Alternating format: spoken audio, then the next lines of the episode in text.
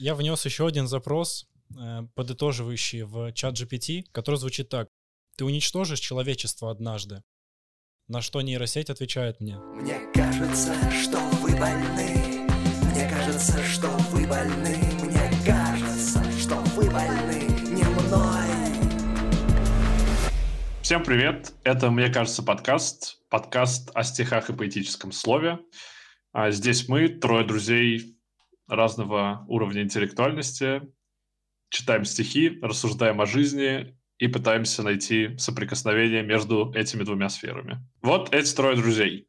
Меня зовут Глеб, я филолог, занимаюсь словом, занимаюсь культурой и занимаюсь тем, что пытаюсь понять, как работают стихи, и до сих пор не понял. А, Меня зовут Максим, я просто, просто пацан, который занимается всем, что попадется под руку. Но так немного комик, немного оператор, немного режиссер. И просто человек, который хочет э, поговорить о жизни, в чем-то разобраться и э, поискать ответы в стихах. Во, интересно сказал. Мгм. Меня зовут Артем. Я занимаюсь делом. Очень много знаю о стихах. Полноценный режиссер, профессиональный комик. э, Два высших образования в сфере филологии. И Идем. никогда не врешь. Так, ну что мы сегодня будем обсуждать с вами, ребята? Вообще хочется какую-нибудь э, животрепещущую тему, о которой все сейчас говорят, э, такое что-нибудь. Хотя, конечно, вряд ли у стихов найдется ответ на любой наш запрос, но давайте о чем-нибудь, может, более актуальном, что ли. Глеб, отличная подводка, учитывая, что у нас есть готовая тема. Прям выжил максимум Ну, драматургия-то должна прослеживаться в Ну, нашем подкасте, конечно. Э, Артем, ну, Артем, ну раз ты как бы решил заумничать, расскажи, что у нас сегодня за тема такая? Тема очень э, животрепещущая, очень сильно отзывающаяся в моем личном сердце. Это технологии и их влияние на нашу современную жизнь. Но при этом хочется выйти за рамки того, что мы все в телефончиках, социальные сети, мессенджеры и вживую не общаемся, и как-то глубже копнуть чуть-чуть. Ну, давайте копать. Давайте. давайте, давай- давайте докопаемся. Давайте докопаемся. Э, Нашли к чему докопаться. Так сказать. Да. Э, Так говорил гробовщик. Короче, Заратустра. ну, ребята, ну а как э, в в вашу жизнь входят технологии? Сейчас же полно всяких э, таких приблуд, которыми можно пользоваться, и это как бы, как бы упрощает жизнь. Вот вы пользуетесь какими-то такими новыми интересностями? Типа тостер. Ну нет, я не говорю там, я не знаю, там микроволновка и стиралка, это как бы такие вещи, которые уже давно в обиходе. Ну а что-то такое, знаешь, прям неожиданное. А вот я бы сказал, на самом деле, пару слов о вот настолько бытовых вещах, на которые мы не обращаем уже внимания.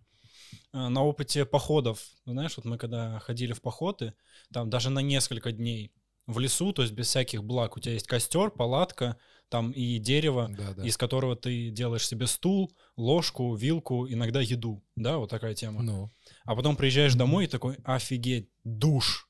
Типа можно под водой стоять, а не в воде, чтобы помыться.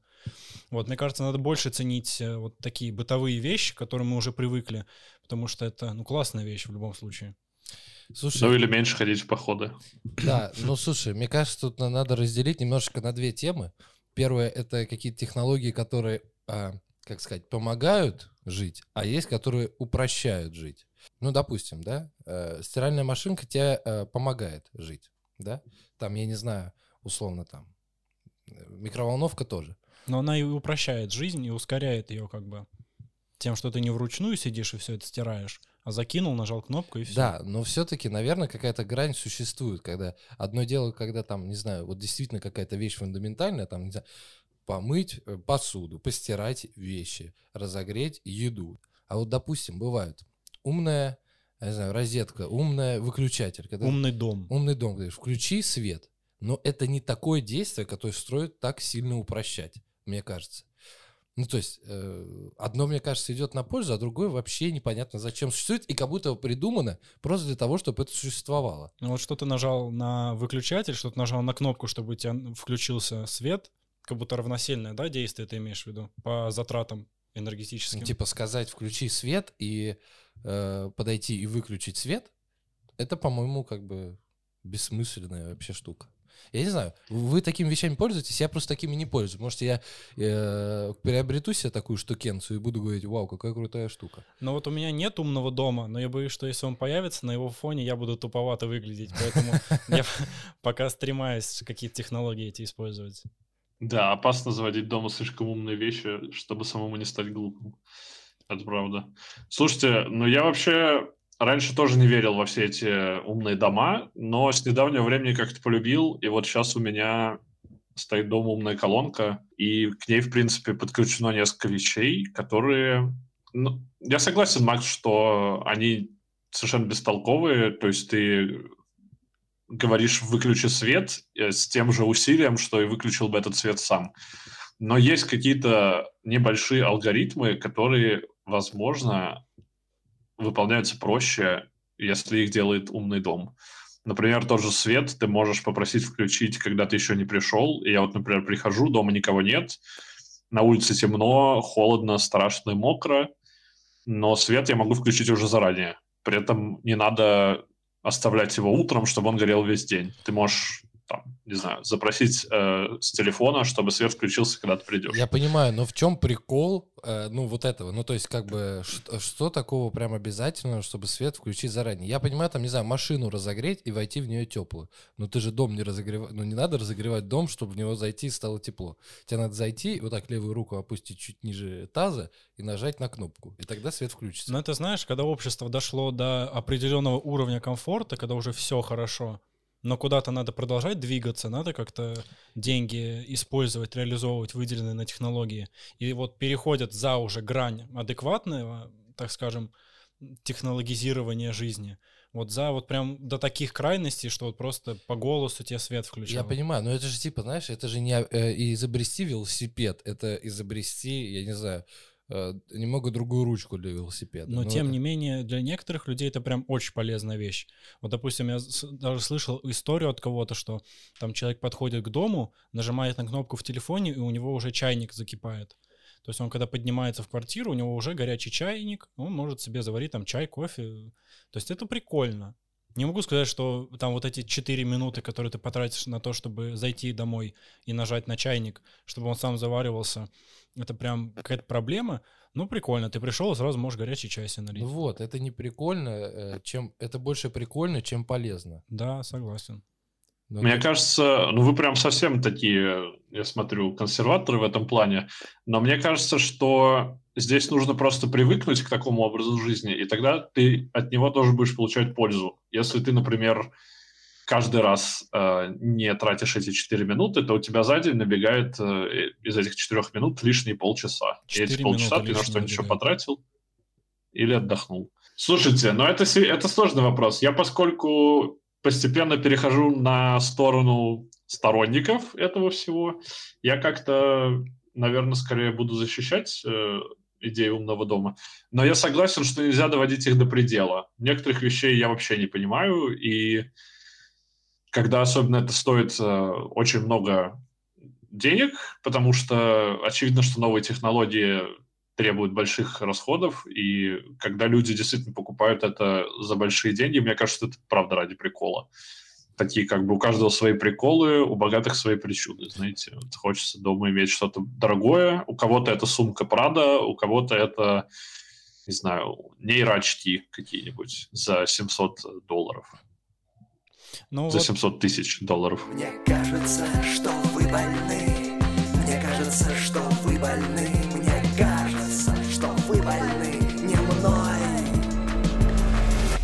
Если шагнуть чуть дальше за пределы бытовых технологий, вот, так скажем, в то, что вот прям недавно начало развиваться активно, вот если нейросети посмотреть, мы как опытные молодые пользователи сети интернет, наверное, слышали об этом многое, видели, чем-то даже пользовались. Вот вы как считаете, это в целом полезная вещь? Ну, ну, точнее, она, несомненно, полезна. Вопрос в том, не заменяет ли она вообще человека в перспективе? Э, Я думаю, что не заменяет. И, конечно, нельзя заменить человека. Если бы его можно было заменить, он бы уже перестал существовать. И вряд ли мы находимся на этом этапе окончательного развенчания человека как там венца природы, да.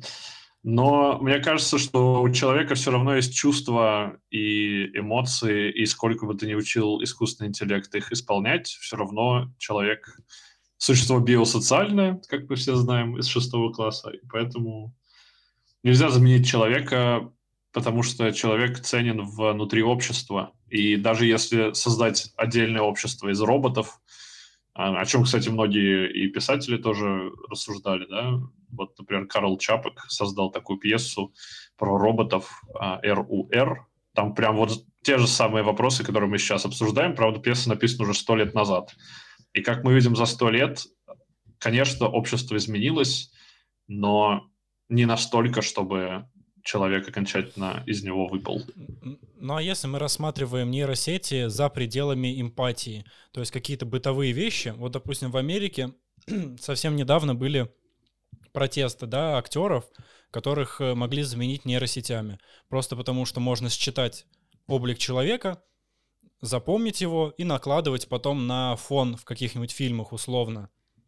И то есть э, люди, которые там полжизни положили на то, чтобы овладеть мастерством актерского, э, актерским мастерством, просто за 100 долларов отдают свою личность, продают свою внешность, да, если быть верным, и все, их потом используют и никуда не зовут. Ну да, на самом деле это, ну это небольшая, мне кажется, проблема, потому что, конечно, мне кажется, нейросети не могут заменить э, человеческий фактор. Случайный человек в массовке может сделать так, что там произойдет что-то необыкновенное. Или даже операторскую работу говорят, скоро нейросети заменят операторскую работу, и там э, а, ну, не будет никому работы, все будут там сидеть и максимум там рисовать эти картинки.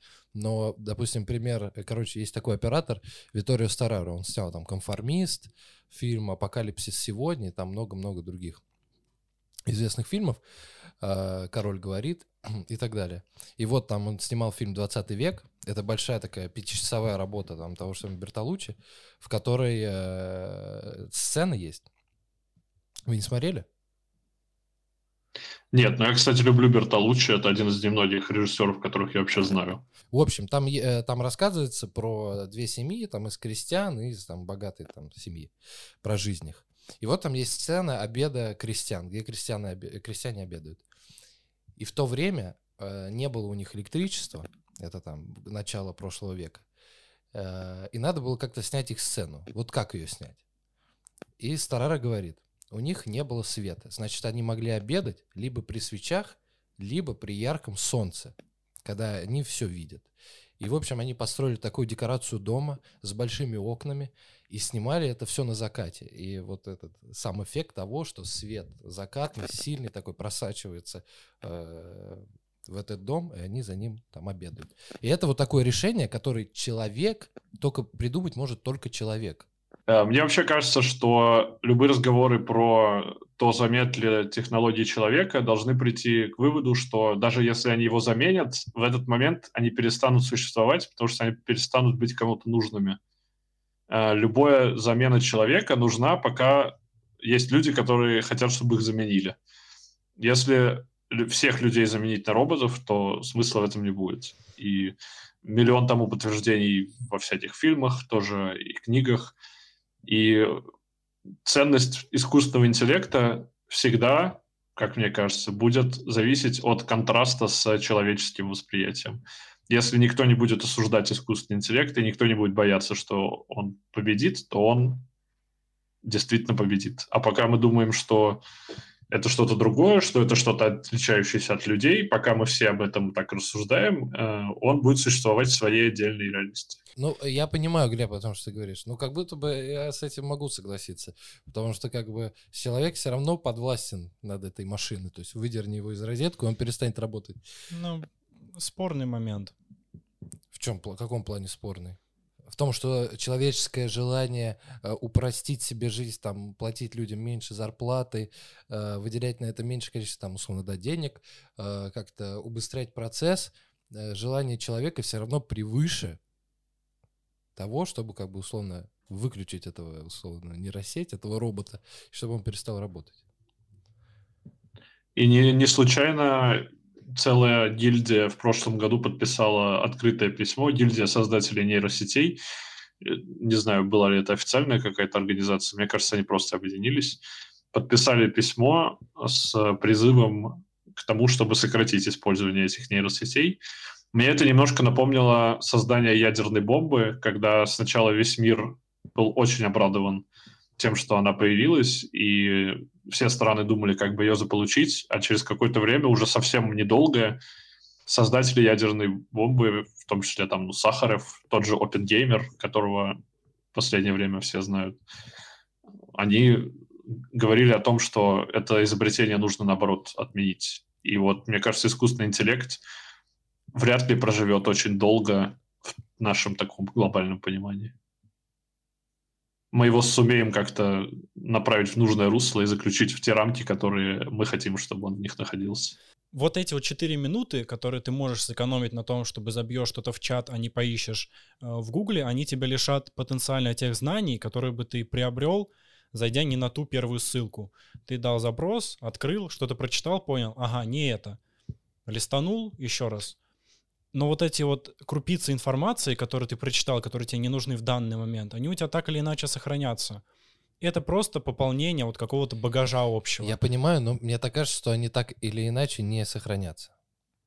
Ну, Макс, это уже проблема конкретная Нет, тогда. ну, понимаешь, одно дело, ты читаешь большое там, не знаю, том какой-то по истории, и тебе там надо там что-то вот найти в этом. И ты его читаешь, и, понятным делом, много чего узнаешь. А когда тебе там что-то так где-то откуда-то надо найти, вот это все искать... Это, ну нет. А хотя, может быть. Ну, я не знаю, ну, как бы, понимаешь, одно дело, когда перед тобой какой-то такой пласт, массив чего-то, что как бы тебе объективно может что-то дать, дать. А другое дело, когда просто вот там, не знаю, надо вот ту же самую ленту пролистнуть и там что-то найти. Ну вот окей, давайте... Конечно, это вообще главный вопрос современного общества информационного. Э, не в том, чтобы знать, а в том, чтобы уметь найти и уметь быстро применить. Ну, К сожалению, это общая тенденция, мы не сможем с ней уже ничего поделать, это точно. И ясно, что современные пользователи интернета, там молодежь, мы с вами в том числе, Конечно, мы не помним наизусть все, что помнили там люди сто лет назад, но только люди сто лет назад знали только то, что помнили, а мы знаем все, потому что это все где-то хранится ну, ну да, вот часто слышишь упрек от э, старшего поколения, от взрослого поколения, которые да блин, он ничего не знает. Вот я раньше ходил в библиотеку, там искала эту книжечку, сидела с карандашиком, все выписывала. А сейчас раз-раз, пару запросов сделал, и все он нашел, все он нашел, все он знает. Максим, если твоя бабушка послушает этот подкаст, она обидится, что ты такое. Да пусть обижается. Это же, понимаешь, это же, ну нет, конечно. Но я к тому, что это же просто две разные, два разных взгляда на мир. Абсолютно, конечно. Понимаешь? Да. Это философия разная. Но это две разные философии, обусловленные технологиями. У нас есть такая возможность, у них такой возможности не было. Поэтому сейчас мы ее используем, а вот, тогда они не используют. Вот мне интересно, что я буду говорить своим детям, если я, конечно, поеду головой и буду их, конечно, чему-то учить. Что значит вы опять на выходные в космос полетите? Ну что это такое? Нет. Мы вон в парк ходили в наше время, а вы тут... Нет, Мы ну... вот на электричке в Можайск ездили, ничего, отличная суббота. Не, ну ты как-то скакнул, я имею, имею в виду, ты как-то скакнул на моих а, у тебя дети, про, про, про, про, про, У тебя дети не через 450 лет будут, правильно? Да. Нет, я к тому, что ну, вот, вот, вот таких вещах, знаешь. Вот вы сказали, важно учить людей правильно этим пользоваться. Вот как вам вообще современные технологии упрощают жизнь? Я, допустим, работаю и в работе должен писать большое количество каких-то текстов. Порой эти тексты не имеют под собой большой фактологической базы, так скажем. Надо это все выдумывать. Я нет-нет да еда, признаюсь грешен, вбиваю в чат GPT запрос, и на основе того, что он предложил, тех идей, что он предложил, уже пишу собственный текст самостоятельно. То есть я не просто Ctrl-C, Ctrl-V, а как-то сам домысливаю на той базе, которую мне выдал искусственный интеллект. То есть это полезная вещь, но если ее правильно использовать.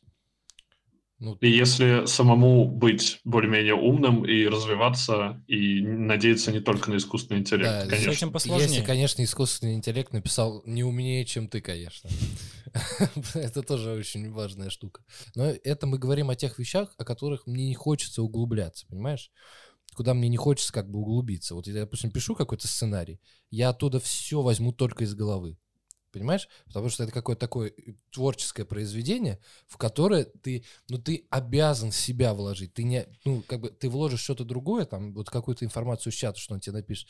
Но это уже, это, Ну, это не то. это не отражение тебя, это не отражение своей мысли, потому что голова все-таки может дать какие-то порой неправильные мысли, неправильные какие-то решения, которые могут потом извернуться как что-то гениальное, что-то Мгм. вот суперское, да? А как бы, мне кажется, вот чаты и все это запи- напи- ну, э, написано так, ну, как будто бы, как бы это правильно, по каким-то канонам. А, допустим, то же самое искусство работает как что-то такое вот случайное, неправильное, не, так, не такой взгляд, который как бы был всегда и раньше. Вот поэтому важно не возводить в абсолют вот эту возможность пользоваться ей, но грамотно как-то дозируя. Мне кажется, что вы больны. Мне кажется, что вы больны. Мне кажется, что вы больны не мной. Слушайте, ну я вот нашел нам, в принципе, один текст, э, порыскал по интернету, по всем, значит, информационным базам, по всем нейросетям, и нашел стих про завод. Он так называется «Завод», а написал его Велимир Хлебников. Это один из э, авторов футуристов, э, который творил где-то сто лет назад. Как раз тогда такие были революционные идеи. Много рассуждали о заводах, о новых технологиях. Давайте читать. Давайте. Велимир Хлебников. Завод. Завод. Ухвата челюсти громадные, тяжелые, проносят медь, железо, олово, огня ночного властелина, вой. Клещи до пламени малиновые, в котлах чугунных кипяток, слюною кровавую клокочет. Он дерево нечаянно зажег, оно шипит и вспыхнуть хочет. Ухват руду хватает мнями и мчится, увлекаемый ремнями и неуклюжей сельской панны, громадной туши великана, руда уселась с края чана, чугун глотая из стакана. Где печка с сумраком боролась, я слышал голос, ржаной, как колос. Ты не куй меня, мати, каменной палате, ты прикуй меня, мати, к девичьей кровати. Он пел по-сельскому угорно, где все, рубаха даже, черно. Зловещий молот пел набат, руда снует вперед-назад. Всегда горбата в черной гриве, плеснув огнем, чтоб быть красивой. Красиво. Слушайте, это Велимир Хлебников, один из авангардных поэтов.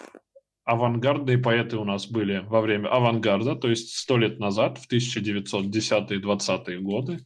Тогда уже все жили мыслями о революции, все ее либо готовили, либо радовались, что она произошла, либо грустили. И Хлебников был один из основоположников футуризма.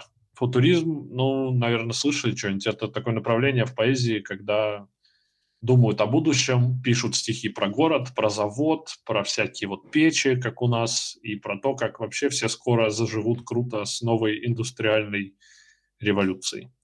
Вот. И этот стих про что? Как раз про новые технологии, мне кажется, он и есть. Видите, про завод. Он прям, он видит э, этот завод как какое-то живое существо. Все у него тут, э, значит, пыхтит и пыжится. Да, вот это согласен. И да. То есть э, у Хлебникова завод – это какой-то зверь. Это тот самый искусственный интеллект, может, и есть. У которого есть какие-то, пусть и наигранные, искусственные, но какие-то эмоции свои тоже. Это вот тот зверь, который ворвался в привычную жизнь, кардинально ее изменив. You know? Ну да, да. Но он, конечно, вряд ли ворвался в 1921 году, когда написано было это стихотворение, в 21 году. Уже, конечно, заводы были повсюду, и все знали, что это такое, но он ворвался в сознание авторов. Все вдруг поняли, что и про заводы можно писать с какой-то любовью и с какой-то лаской. То есть такое, знаете, отношение к технологиям не просто как к чему-то полезному, а к части жизни, большой части жизни. Ну да. Мне кажется, вот в этом это прям перекликается с э, современными дискуссиями об искусственном интеллекте. Слушай, Потому что о нем вот говорят, либо это полезно, либо бесполезно. О том, что у него тоже есть чувства. Никто не думает. ну да, я, Глеб, я честно, вот на самом деле, думаю, что здесь нету такого прям вот, пацаны, такого прям сходства с современными нейросетями. Потому что это, ну, завод — это такая вещь, которая действительно нужна для того, чтобы что-то производить. И здесь, это стихотворение, мне кажется, о красоте, о какой-то мощи, ну, каком-то страхе перед этим заводом, что это такое массивное, здоровское, такое, какое-то такое, ух, Но вещь. Тут понимаешь, как в 21 году неожиданно э, все поняли, что завод — это теперь часть нашей жизни, и нам нужно как-то с этим уживаться, так и сейчас мы понимаем, что нейросети стали неотъемлемой частью нашей Су- жизни, и нам тоже надо с ними уживаться. Слушай, ну, мне кажется, в этом стихотворении говорится больше не о том, что это как-то плохо или это как-то Конечно, меняет нет. сознание, это о какой-то вот красоте. Всегда горбато в черной гриве, плеснув огнем, чтобы быть красивой.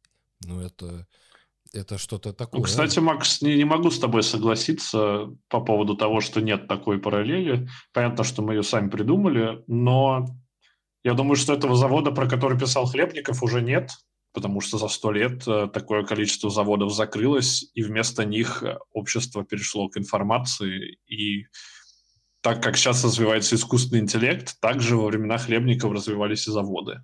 Конечно, он не знал про нейроочки от Apple, но он видел какие-то передовые технологии в другом. Глеб, я с тобой согласен в том плане, что, конечно, тут и говорится о какой-то такой, знаешь, душе, душе завода, о душе вот этих... э, как- Каменное сердце. Да, каменное сердце. Вот, и И вот Артем всегда про своего Горького, вот куда ни всунь, обязательно. И тут вот эти строчки «Ты не куй меня, мати», э, «Каменной палате, ты прикуй меня, мати, к девичьей кровати». Но это такое, знаешь, о том, что как бы лучше, конечно, что-то такое э, жизненное, жи- Живое. живое, чем вот, вот это все. Как Чем бы. вот этот механизмы, все вот эти... Чем все вот эти механизмы. Ну да, он же прям называет это голосом. То, что ты прочитал, это типа голос голос, завода. голос завода, голос этих каких-то деталей, вот этого металла, который туда-сюда гоняется из него, и что из чего-то такого живого изначально создается что-то, как бы какой-то вот такой продукт. Да, но это к- вот, вот именно вот это можно применить именно к нашей жизни, что как бы из нас уже создается что-то, какой-то такой продукт, что человек является продуктом, а не э, какой-то материал. Хлебников все равно сравнивает это все с человеческими чувствами. И вот этот пример про мать и девичью кровать, это же просто сравнение с его собственной жизнью. То есть он не сравнивает это с жизнью другого завода и не сравнивает это с жизнью еще чего-то вымышленного. А он все равно как бы олицетворяет это через человека, через э, общество, через знакомые ему человеческие эмоции. Я к тому, что он э, не рассматривает завод как э, что-то, что человека заменит. Он все равно его ставит как бы ниже человека. Все равно он его воспринимает как инструмент, а не как будущее. Ну да, и еще Ага, больше, да, и еще, мне кажется, как-то, э, что, конечно, вот это все, вот этот завод, весь все эти металлы, все эти материалы, это все как-то под человеком, чтобы, что человек больше ими как-то, с ними не как-то неправильно об- обращается. Ну, вот что-то такое. Как будто бы обижает их. Ну, такое детское. Да, это правда. Вот у Маяковского много про это, про то, что завод подвластен человеку, и все на самом деле подвластно человеку. И Да. вот посмотрите, произошла революция. Раз мы свернули революцию, то и завод нам теперь вообще. Да, и как раз-таки, если мы здесь говорим о том, что как бы человек подвластен над заводом, а когда мы говорим про нейросеть, мы уже говорим, что как бы нейросети главенствуют над человеком. Ну вот страх такой есть, опасение у людей. Вот тоже Мгм. такое вот интересное. О, давайте, может, попросим э, чат GPT стих написать. О, прикольно. Да, спросить у него, главенствует ли он над нами. Ну, кстати, это здоровская идея. Давай реально забьем, напиши стихотворение о, ну, давай о технологиях, раз как бы, что, мы об этом говорим. Ну да. И посмотрим, кто лучше писал, Хлебников или нейросеть. При том, что нейросеть, у нее есть фора на сто лет. Я вот сейчас у нейросети спросил, главенствует ли она над человечеством. Она мне ответила, нет, Китаев Артем, и адрес написала, где я сижу. И фотографии, и фотографии твоих родственников. И, и- и вот сейчас мы фотографию из-за спины просто. Это Коля. Артем, ты перепутал э, чат GPT и чат с Максом. А, сейчас, все, сори. Ну чего, давай, ты забил? Да, А, тебе уже выдал ответ? да, прикинь, технологии быстро работают, офигеть. Ну давай прочитаем. Что нам выдал чат GPT по запросу? Напиши стихотворение на 4 четверостишья про технологии и их влияние на человеческую жизнь. Ну да, что особенно подчеркнуто здесь э, хлебником. Технологии у нас в плену, изменяют все вокруг. Мы привыкли к ним столь сильно, что без них нам трудно даже дышать. Телефоны, компьютеры, интернет и социальные сети. Мы в мире цифровых впечатлений, и от них не можем оторваться. Но влияние их огромно и на зло, и на благо. Меняют технологии жизни мгновенно, и в нас самих создают новое врагу. Поэтому помним об их силе и не забываем о своей свободе. Технологии — наше великое удивление, но мы остаемся хозяевами своей судьбы. Я, кстати, понял, что нет не рифмы, а нет э, ритма. Потому что рифму-то как раз э, те любой искусственный интеллект построит. Там палка-копалка, палка-мешалка.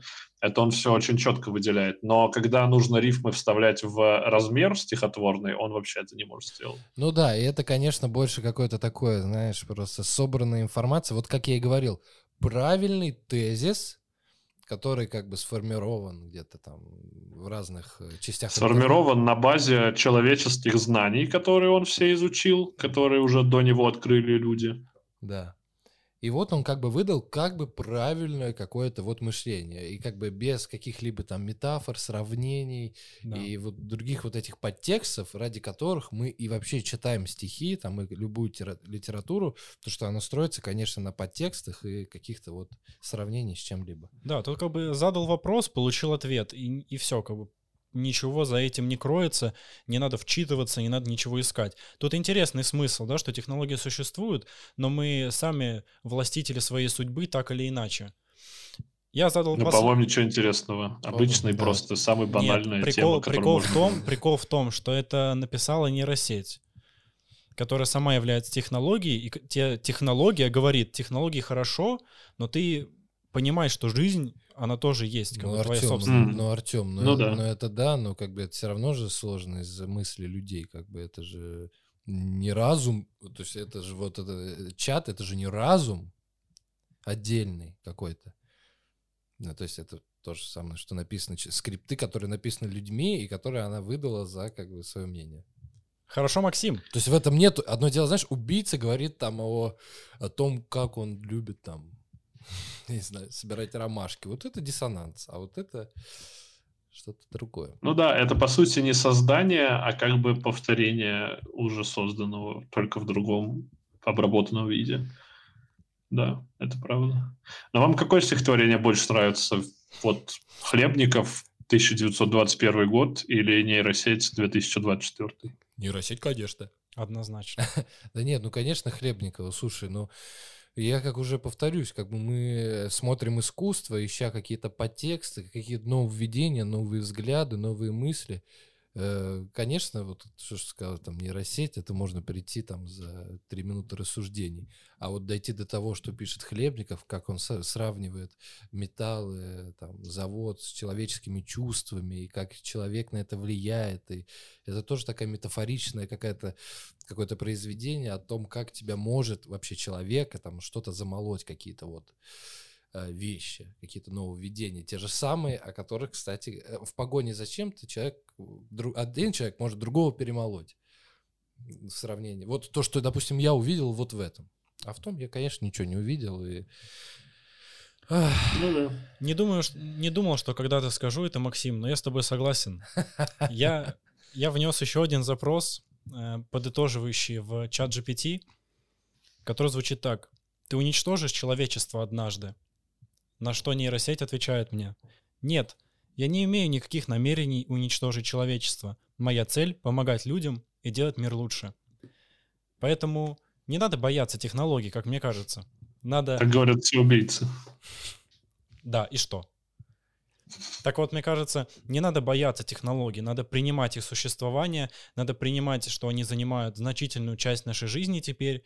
Надо просто учиться жить с ними в гармонии, не злоупотреблять ими, грамотно использовать и не отставать от общего ритма жизни.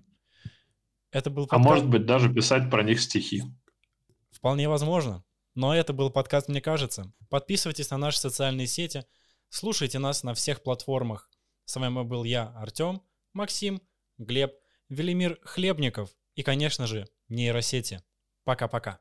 Но Артем что-то говорит про нейросети, не пошутил, про платформы, не- ну, в общем, не знаю. Шуток нет. Шуткани про нейросети прямо сейчас, прямо сейчас. Я Типа, не сказал, подписывайтесь на наши социальные нейросети. Нельзя было сказать? сейчас шутканешь по нейросети, потом не сможешь свет включить, когда будешь к дому подходить.